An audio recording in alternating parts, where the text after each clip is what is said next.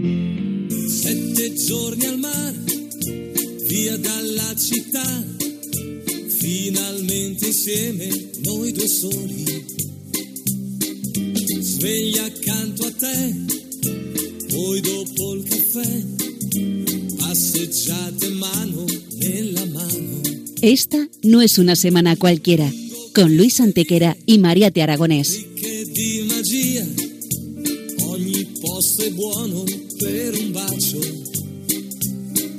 Hola a todos, bienvenidos una vez más al programa Esta no es una semana cualquiera en Radio María, con un servidor de ustedes Luis Antequera. y Mariate Aragonés.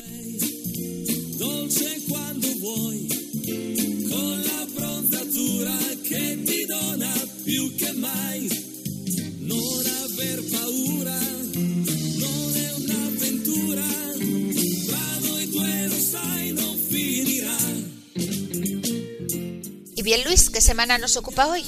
Hoy, Mariate, le damos un repaso a algunos de los hechos históricos ocurridos entre un 6 y un 12 de octubre. Una semana que no es una semana cualquiera, siete días, sette giorni, como dice nuestra sintonía, en los que han pasado a lo largo de la historia cosas que ni se imaginan nuestros oyentes, porque la historia es así, mejor y más fantástica que la más increíble de las fantasías. Comencemos pues.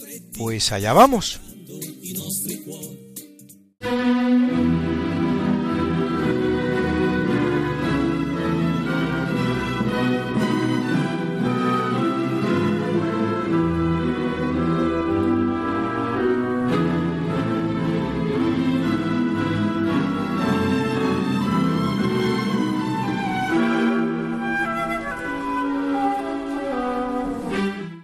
451, reinando en Roma el Papa San León I el Magno, con la presencia de 600 obispos, de los cuales sólo dos occidentales, y bajo la presidencia del patriarca de Constantinopla, Anatolio, y los dos legados pontificios, es decir, el Papa no asiste, da comienzo el concilio de Calcedonia, ciudad en la actual Turquía, cuarto de los 21 ecuménicos celebrados hasta la fecha, el cual rechazará la doctrina monofisita del archimandrita Eutiquio y fijará, a partir de la llamada epístola dogmática del propio Papa León, el llamado Credo de Calcedonia, en el que se proclama la doble naturaleza divina y humana de Jesucristo en una sola persona no confundir con la doctrina diofisita, condenada ya en el anterior concilio ecuménico de Éfeso en 431, para la que en Jesús no es que convivan dos naturalezas y una persona, sino dos personas diferentes. Menudo lío, la verdad.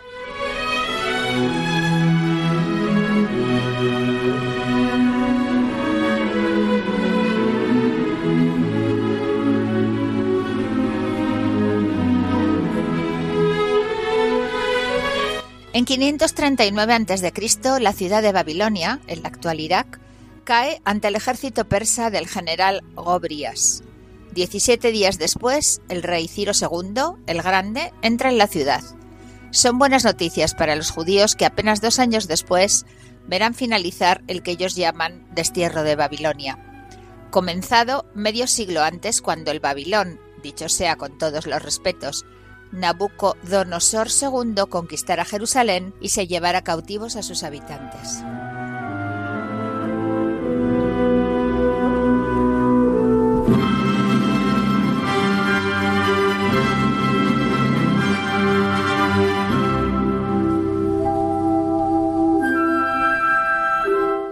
Y ahora una de cambio climático para los que creen que inundaciones como las producidas en Alemania este verano no habían ocurrido nunca antes, no, ¿qué va? Porque en 1375 en los Países Bajos una marea ciclónica inunda Flandes, Holanda y Zelanda. 29 años después se volverán a inundar exactamente las mismas regiones.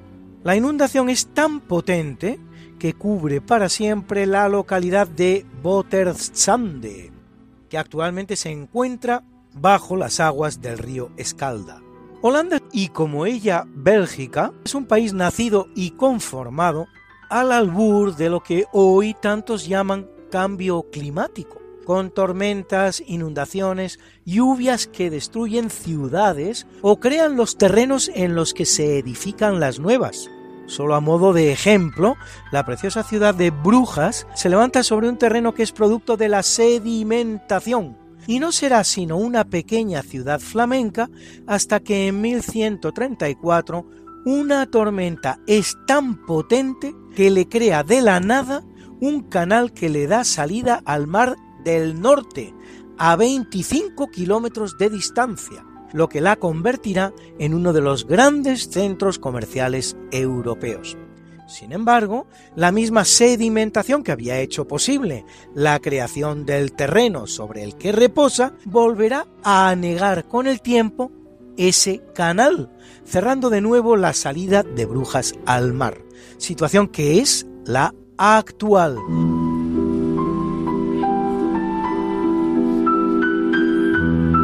En 1634 la llamada inundación de Burchardy deja un saldo de 15.000 personas ahogadas en Alemania y Holanda.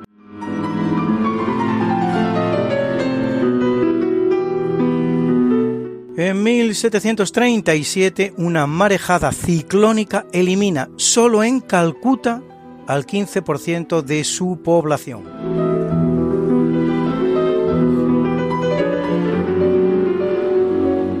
En 1780 comienza en las Antillas el gran huracán de 1780. Valga la redundancia.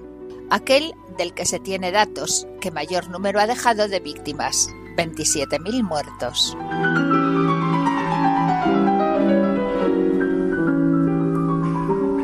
En 1846 la isla de Cuba es azotada por la tormenta de San Francisco de Borja, huracán de categoría 5 con vientos de 250 kilómetros por hora, que mata a 600 personas y desposee de todos sus bienes a otras 50.000, destruyendo 3.000 casas y 10 edificios de piedra solo en La Habana. Huracanes parecidos se repetirán en 1926 y 1944.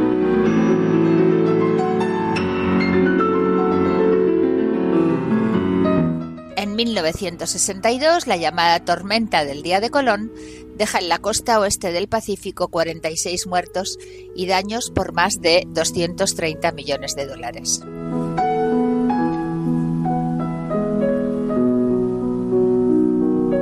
Esto, señores, esto es cambio climático. ¿O se creen algunos que la Tierra hasta el día de hoy era un paraíso y tuvo que venir el abyecto ser humano del siglo XXI a destruirlo?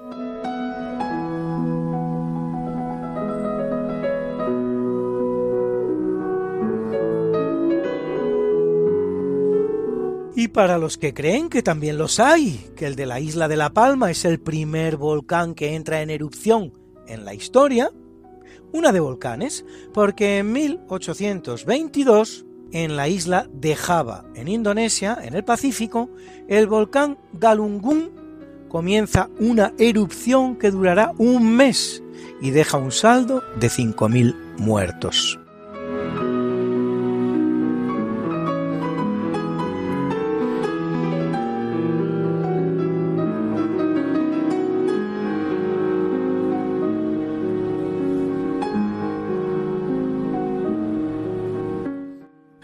1446, para sustituir en Corea a los complicados ideogramas del alfabeto Anya de origen chino que suman hasta 300.000, se presenta ante la corte coreana del rey Sejong el Grande el alfabeto Hangul, alfabeto fonético coreano compuesto de 24 sonidos, 14 consonantes y 10 vocales, el cual no empezará, sin embargo, su verdadera implantación en el país hasta el siglo XIX.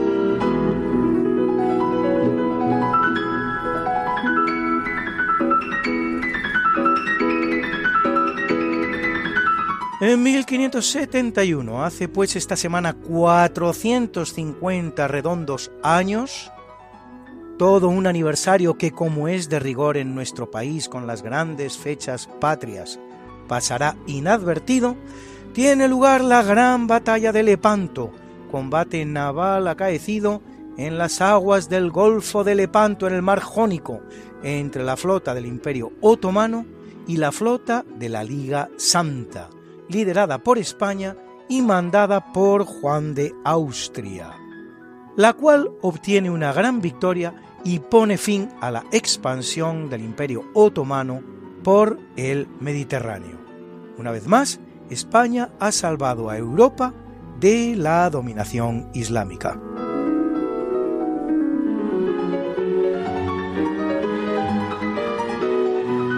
Así es, Luis, si otrora lo hiciera en la parte occidental del continente, en nuestra propia patria, con la reconquista esta vez lo hace en la parte oriental del mismo, en la misma Turquía.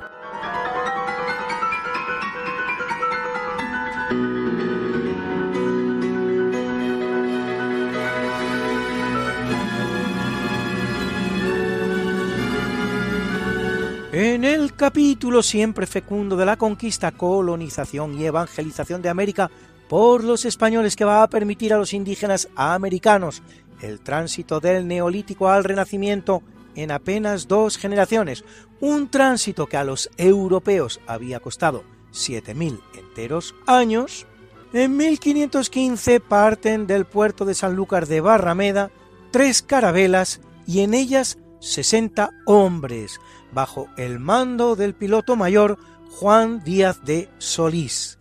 Unos meses después descubren el río de la Plata, al que llaman Mar Dulce, ya que dadas sus enormes dimensiones, sin parangón en toda la tierra, un río que en su desembocadura tiene 240 kilómetros de anchura, creerán que se trata de una extraña mar de agua dulce tras tomar posesión en nombre del rey de España, lo que va a ser una constante en el proceso descubridor español, absolutamente inaudita, arriban a la isla Martín García, en la actual Argentina, y se adentran en el río Paraná. Allí Solís desembarca con siete compañeros y son atacados por los charrúas, indios antropófagos que les matarán, descuartizarán y se los comerán. Algo que los españoles les enseñamos que estaba muy mal hacer.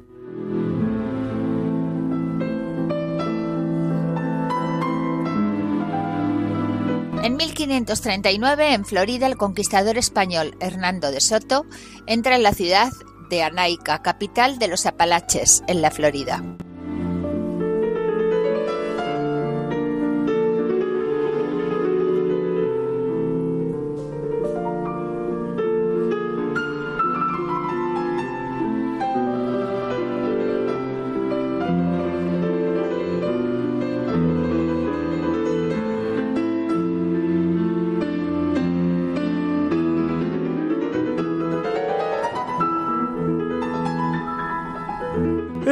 1770, Felipe González de Aedo, al mando de la nave San Lorenzo, desembarca en la isla de Pascua y toma posesión en nombre del rey de España, Carlos III, bautizándola como San Carlos.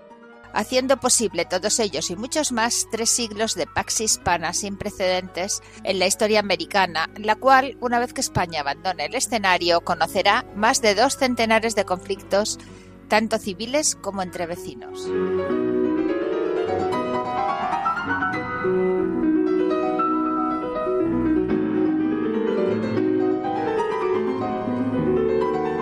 Sin salir del mismo marco geográfico, en 1683, inmigrantes alemanes de religión cuáquera y menonita, dirigidos por el pastor Francis Daniel Pastorius, fundan en Pensilvania, en un terreno de 25.000 acres comprados a William Penn, que ha colonizado el territorio llamado en su honor de Pensilvania, la ciudad de Germantown, traducible al español como ciudad alemana o ciudad de los alemanes.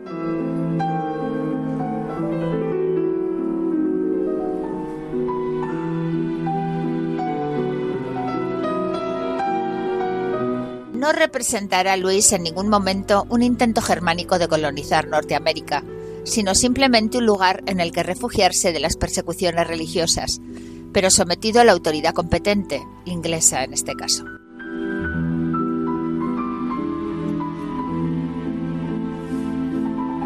Así es, Mariate, pero sí habrá otros intentos más serios de establecer un asentamiento netamente alemán.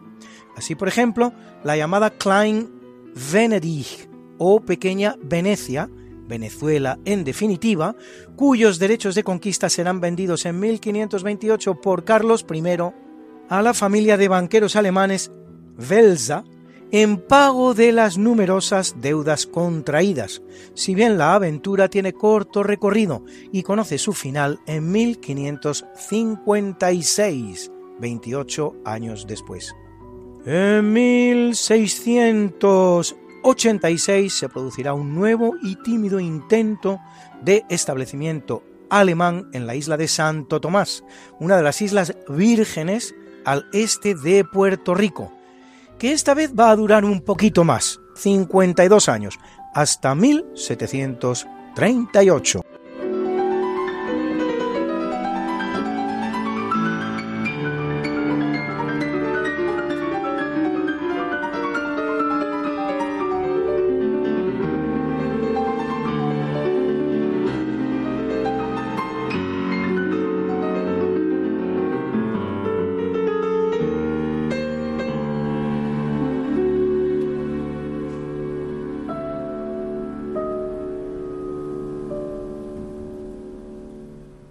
En 1830, en Varsovia, el compositor Frédéric Chopin interpreta su opus 11, uno de los conciertos para piano y orquesta más importantes de la historia de la música, y que está formando parte hoy de nuestra banda sonora en esta primera parte del programa.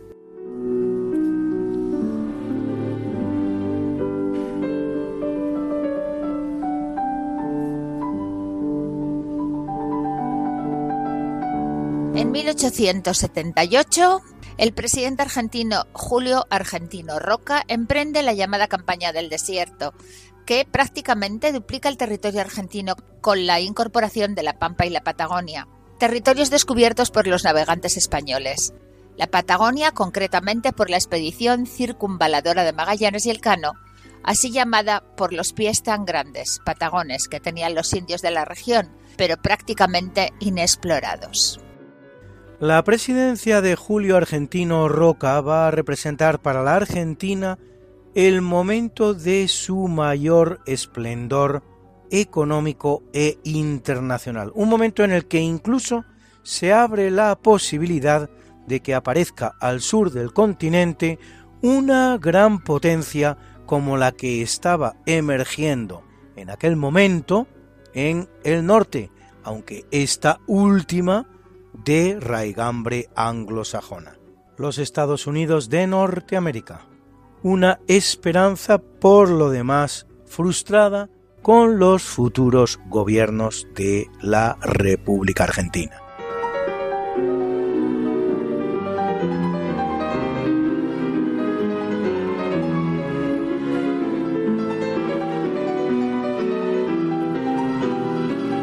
Día bien significativo de lo que representó para España la Segunda República, porque en 1931 tienen lugar los llamados sucesos de Gilena, en la provincia de Sevilla, en los que el gobierno de Azaña reprime unas manifestaciones de trabajadores de manera tan violenta que deja un saldo de seis muertos y 70 detenidos.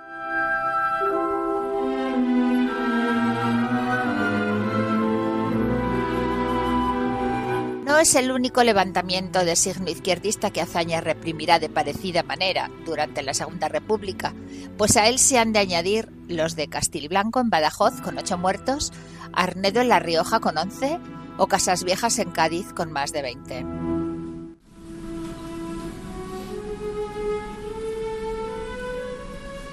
Sin salir de la Segunda República Española, esta vez en 1934, en Turón en el marco de la llamada Revolución de Asturias, organizada por el Partido Socialista Obrero Español, PSOE, un piquete izquierdista fusila a ocho religiosos católicos que no han cometido otro delito que el de ser eso, católicos, los llamados mártires de Turón.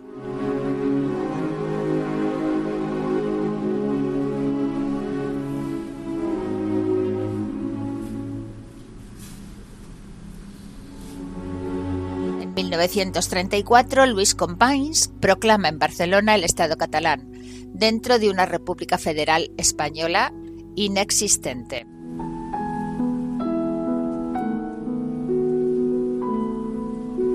Companys y todos los componentes del gobierno catalán son detenidos y encarcelados por el gobierno de la República en el buque Uruguay, requisado para la ocasión, hasta que el 7 de enero de 1935 son trasladados a la cárcel modelo de Madrid para ser juzgados por el Tribunal de Garantías Constitucionales, que les impondrá una pena de 30 años de reclusión.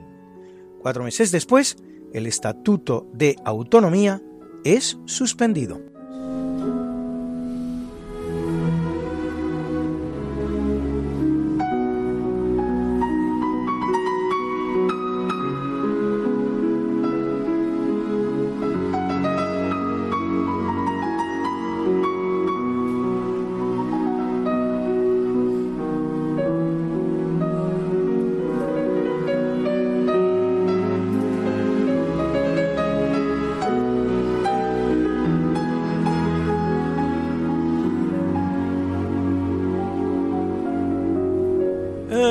1967, Ernesto Guevara, llamado El Che, el guerrillero argentino protagonista junto con Fidel Castro de la Revolución cubana, que se encuentra en Bolivia promoviendo revueltas de similar signo comunista, resulta herido y capturado en una escaramuza con el ejército boliviano.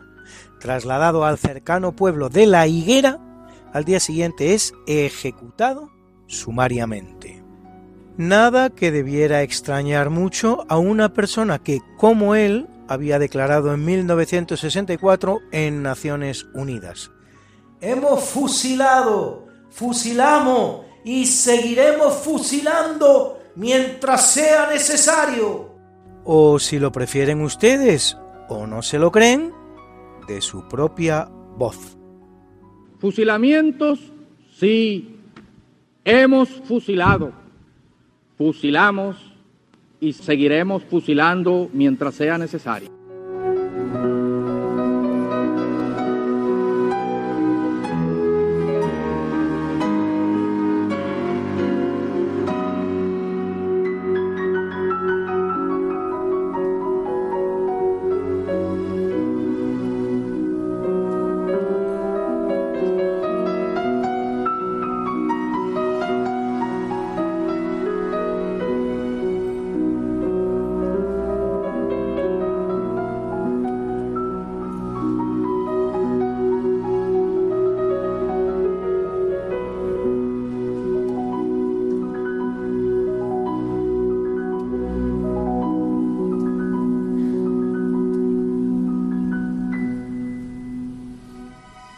1983, en España, el Congreso de los Diputados aprueba el proyecto de ley de despenalización parcial del aborto. Entonces se nos dice a los españoles que es necesario acabar con la lacra que suponen los 300.000 abortos clandestinos. 300.000, ni uno más ni uno menos. Que se producen en nuestro país.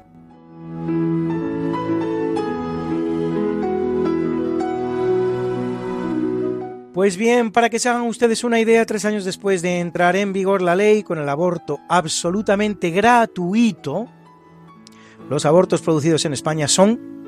¿Cuántos creen que son? ¿50.000? ¿60.000? ¿80.000?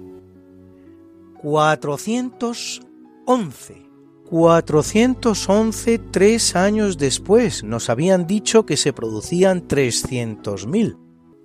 Hoy 38 años después, y con la industria del aborto funcionando a todo gas, se producen algo más de 100.000 abortos al año. Una cifra escandalosa, pero que sigue siendo la tercera parte de la que en su día nos dijeron que urgía a aprobar una ley de aborto.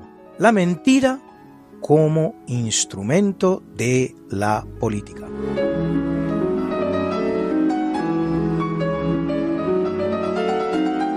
Y todo ello, Luis, en uno de los países más despoblados de Europa, con un índice de ocupación territorial casi cuatro veces inferior al alemán o al británico, por ejemplo, y con la natalidad más baja del mundo, incapaz ni de reponer la población.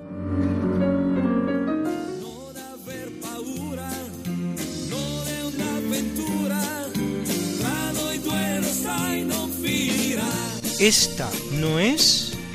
Una semana cualquiera. Con Mariate Aragonés y Luis Antequera. La historia como es. Y no como nos gustaría que fuera.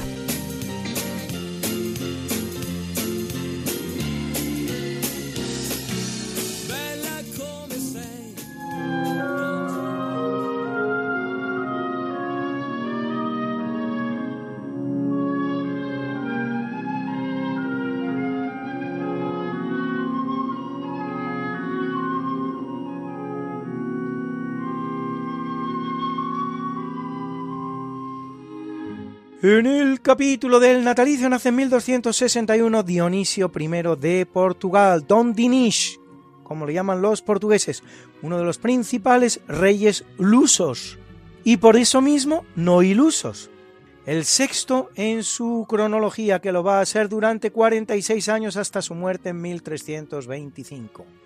Hijo de Alfonso III, que culmina la reconquista portuguesa con la toma del Algarve y casado con la española Isabel de Aragón, Santa Isabel de Portugal, Dionisio fija la frontera con Castilla, prácticamente idéntica a la que conocemos hoy, crea la primera universidad portuguesa, la de Coimbra, y funda la Marina portuguesa que tantos logros y alegrías dará a la nación y a la entera humanidad.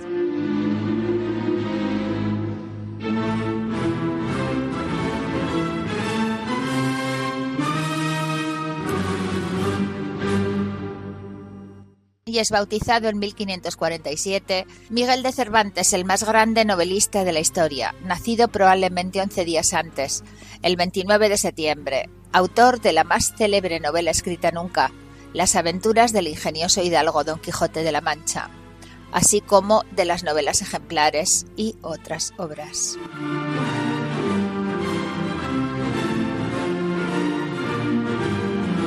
Por cierto, ¿sabían ustedes que ese famoso lugar de la Mancha, del que don Miguel no quiere acordarse, es, según asegura, un concienzudo trabajo firmado por diez expertos en el tema, la preciosa ciudad manchega de Villanueva de los Infantes?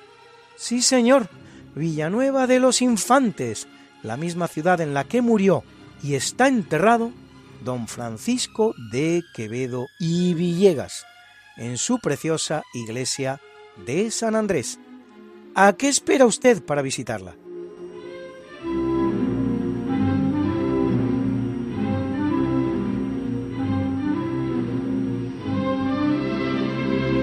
Nace en 1745 el escritor y fabulista español Félix María Samaniego, autor de divertidas y pedagógicas fábulas en verso, entre las cuales las famosas La cigarra y La hormiga, La zorra y las uvas, o estos que nos trae, como en otras ocasiones, ese gran amigo de este programa que es Felipe Mañanes, y gran declamador, por cierto. Subió una mona un nogal y cogiendo una nuez verde, en la cáscara la muerde, con que le supo muy mal. Arrojóla el animal y se quedó sin comer. Así suele suceder a quien su esencia abandona, pues haya como la mona el principio de vencer. Samaniego. Y ahora va otra. A un panal de ricamiel dos mil moscas acudieron que por golosas murieron, presas de patas en él. Otra dentro de un pastel encerró su golosina. Así, si bien se examina, los humanos corazones perecen en las prisiones del vicio que los domina. Samaniego.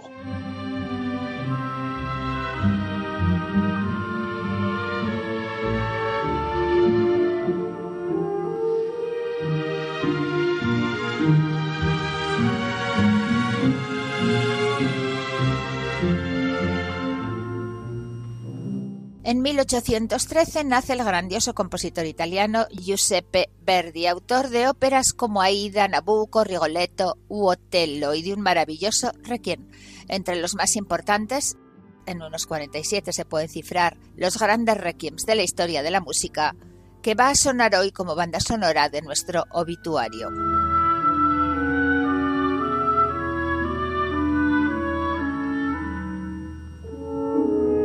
Y ya que de argentinos hablamos, hoy hemos hablado mucho de la Argentina, nace en 1895 Juan Domingo Perón, militar y político argentino, tres veces presidente de la nación, fundador en 1945 del Partido Justicialista, en el que se gesta y desarrolla el llamado en su honor peronismo, una ideología que nace con ciertos rasgos fascistoides, pero que sobrevivirá a todas las vicisitudes hasta constituir hoy una suerte de plataforma de poder populista, oportunista y corrupta, que ha llevado a la Argentina a la ruina total.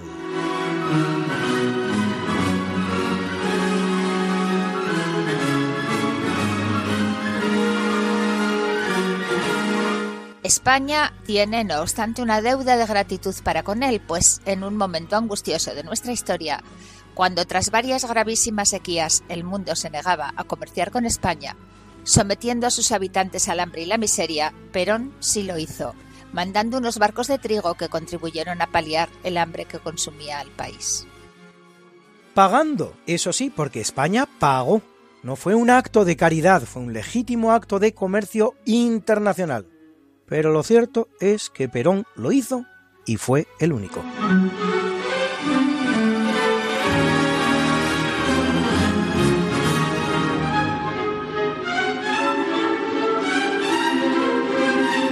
Nace en 1891 en Wrocław, en Polonia, la religiosa carmelita alemana convertida del judaísmo Edith Stein, más conocida como Santa Teresa Benedicta de la Cruz, asesinada en la cámara de gas del siniestro campo de concentración de Auschwitz en agosto de 1942.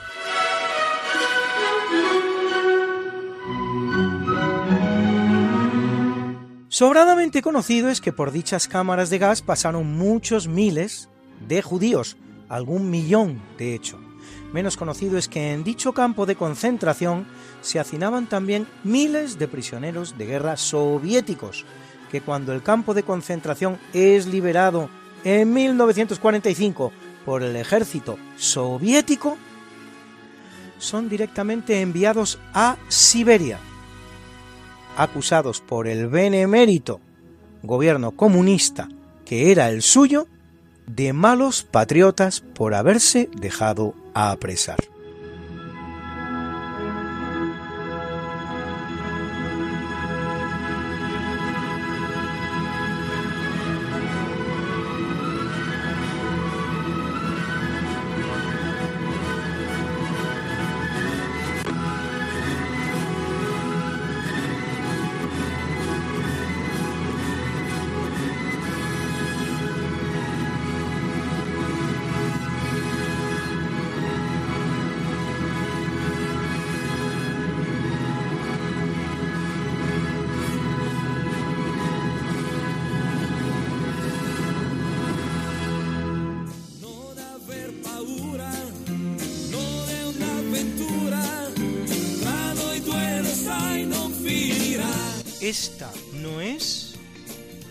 Semana cualquiera.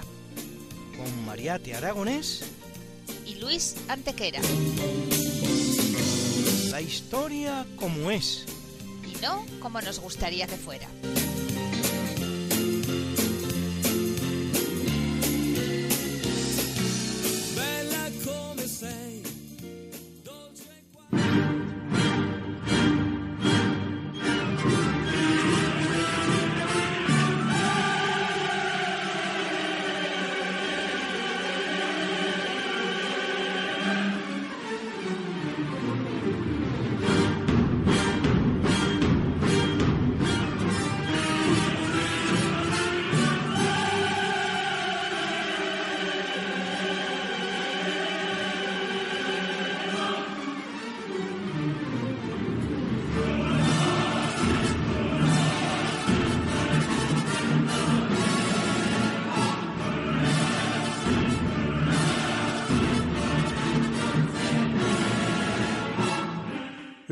Capítulo del obituario muere en 892 Abu Isa Muhammad ben Isa as-Sulamiad Darir al-Bughi al-Tirmidhi, más conocido como al-Tirmidhi.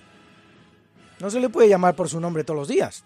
Autor de una de las seis compilaciones canónicas del Hadith, segunda fuente de la religión islámica después del Corán, que básicamente recoge los dichos del profeta, uno de los pioneros, además nuestro Al-Tirmidhi, de la gramática arábica. El hadith es una recopilación de dichos, no una biografía. A los efectos, la biografía canónica de Mahoma, digámoslo así, es la de Muhammad ben Ishaq ben Yasar ben Kiyar. Ese ben, por cierto, significa hijo de, más conocido como ben Ishaq, que sin embargo solo conocemos la biografía a través de una recensión o comentario de Abu Muhammad Abdal Malik ben Isham ben Ayub al-Himyari, más conocido como Ben Isham.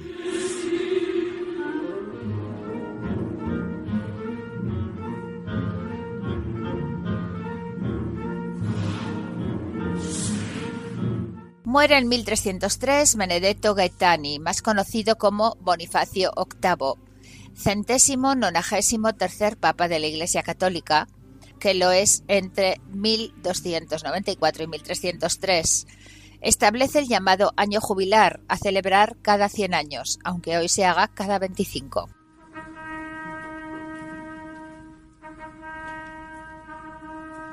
Se enfrentará al rey francés Felipe IV el Hermoso, el que extermina la orden del Temple, que pretende hacer pagar impuestos al clero francés, el cual llega incluso a mandar a Roma a su valido Guillaume de Nogare, que abofeteará al Papa.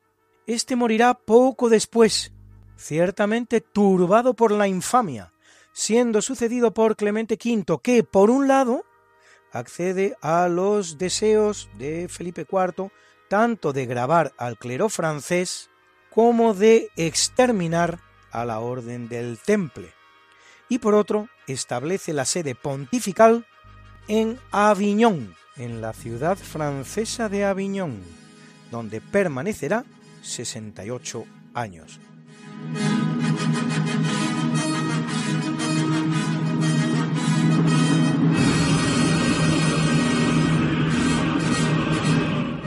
Muere en 1896 el gran compositor austríaco Anton Bruckner, autor de nueve sinfonías, un número mítico en la música.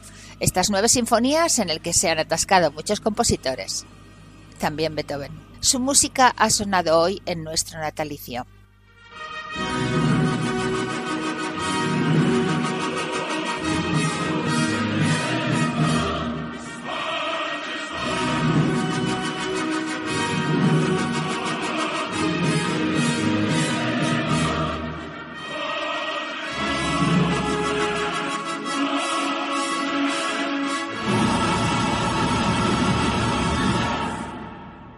Muere en 1963 la gran cantante francesa Edith Piaf, a quien debemos este maravilloso Rien de Rien. Nada de nada.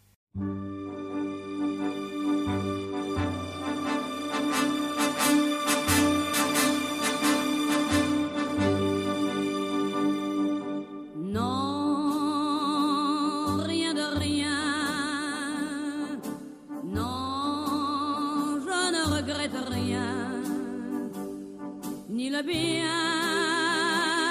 qu'on m'a fait, ni le mal, tout ça m'est bien égal. Non, rien de rien. Non, je ne regrette rien. C'est payé,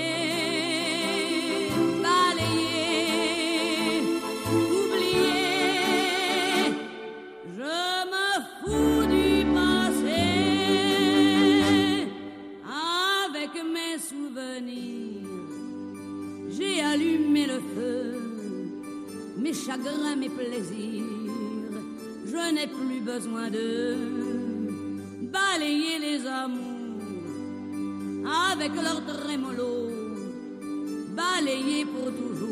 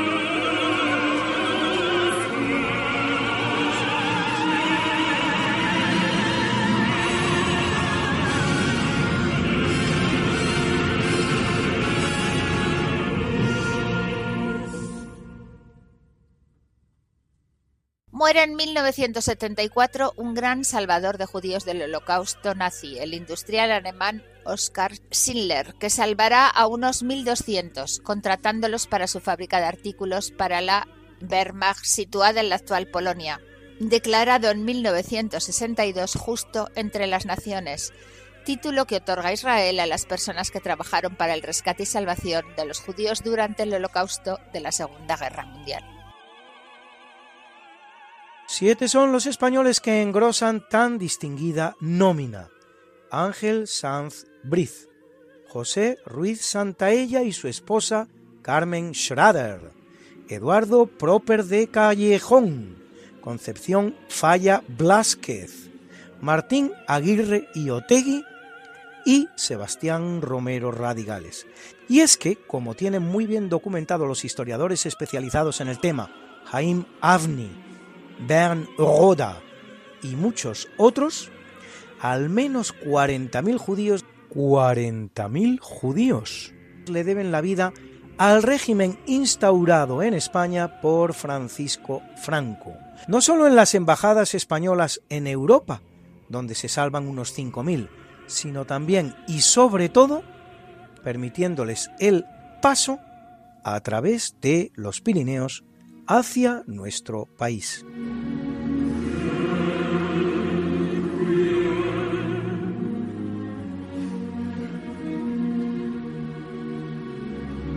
Muere en 1999 la gran cantante portuguesa de fados, Amalia Rodríguez, la voz de Portugal que cantaba así de bien.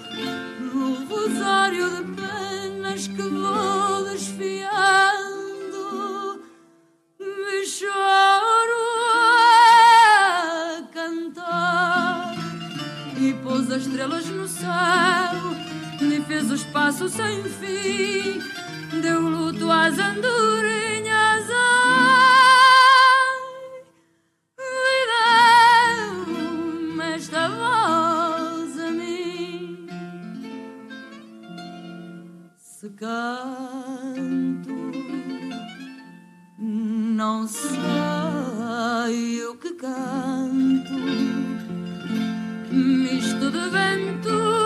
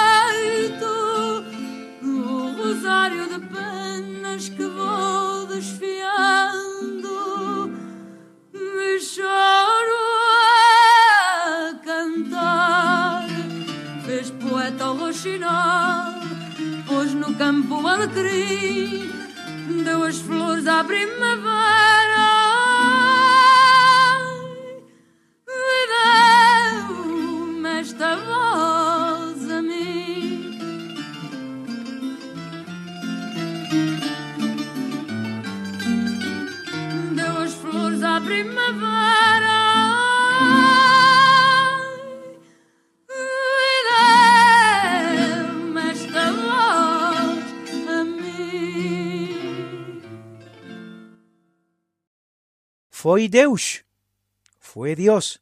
Amália Rodrigues, a reina do fado, a voz de Portugal. Y pasamos ahora un ratito, como tantas veces, con Alberto Hernández, que nos habla del tema de la semana. ¿Cuál sino la batalla de Lepanto, que cumple por estos días su 450 aniversario? Como ya hemos tenido ocasión de decir, ante la general indiferencia de este país que no se reconoce en ninguna de sus fechas históricas. ¡Qué pena! 7 de octubre de 1571. En el Golfo de Lepanto está la escuadra turca mandada por Ali Bajá.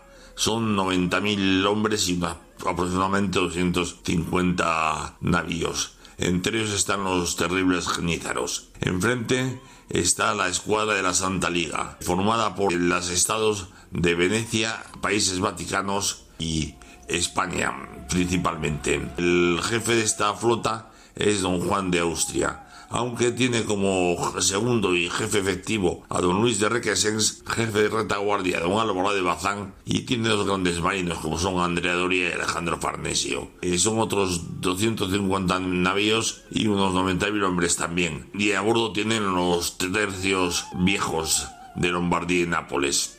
Ventajas de la flota española sobre, la turca. La española usan arcabuces, los turcos usan flechas. Las flotas cristianas han quitado el mascarón de prueba que es de bronce que servía como arete, con lo cual la línea de flotabilidad ha sido elevada y los cañones ya alcanzan más distancia. Los galeotes en ambas partes son cristianos, pero mientras en las flotas cristianas en un momento determinado dejan el remo y suben a combatir, en los turcos es al revés. Son galeotes que son prisioneros y lo que tienen que hacer es intentar escapar. El batalla empieza por la mañana, temprano, dura solo cuatro horas. Es una confusión total, es una batalla terrestre eh, librada sobre barcos y termina con la derrota absoluta de los turcos. A las cuatro horas de comenzar el combate solo quedan 40 navíos turcos que flotan. Bueno, pues San Pío V, que es el papa que ha promovido la cruzada, declara ese día fiesta al Rosario y le añade una letanía más al rosario, que es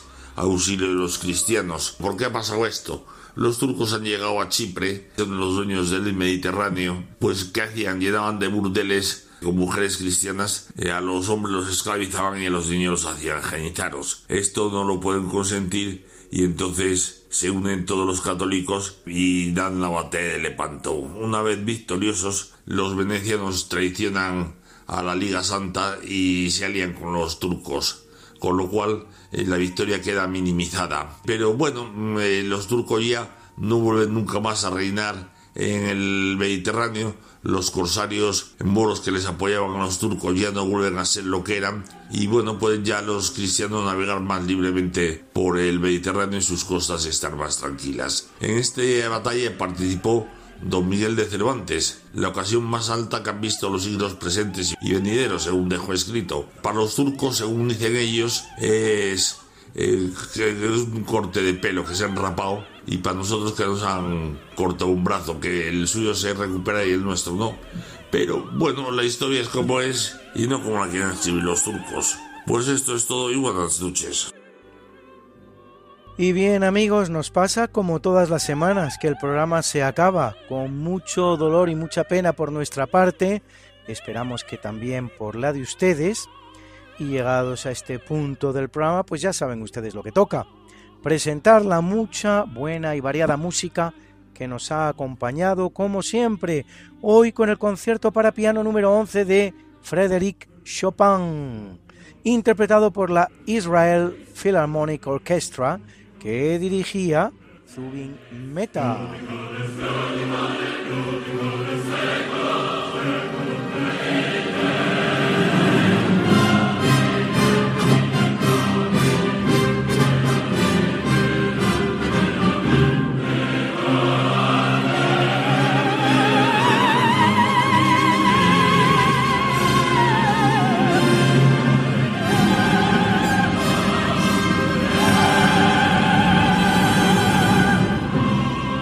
Nos ha acompañado también la séptima sinfonía de Anton Bruckner, que interpretaba la Lucerne Festival Orchestra, dirigida por Claudio Abado.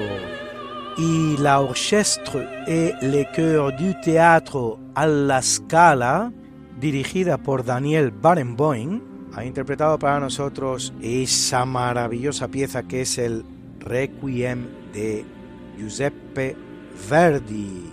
Era la soprano Ania Arteros, era la mezzo Elina Garanca, el tenor Jonas Kaufmann y el bajo René Papp. ¿Quién no conoce la maravillosa canción Rien de Rien que interpretaba Edith Piaf? Menos serán los que sepan que es obra de Charles Dumont y Michel Vauquer. Y hemos escuchado también la preciosa canción Foi Deus, fue Dios, de Sonia Tavares y Paulo Presa, que interpretaba para nosotros Amalia Rodríguez.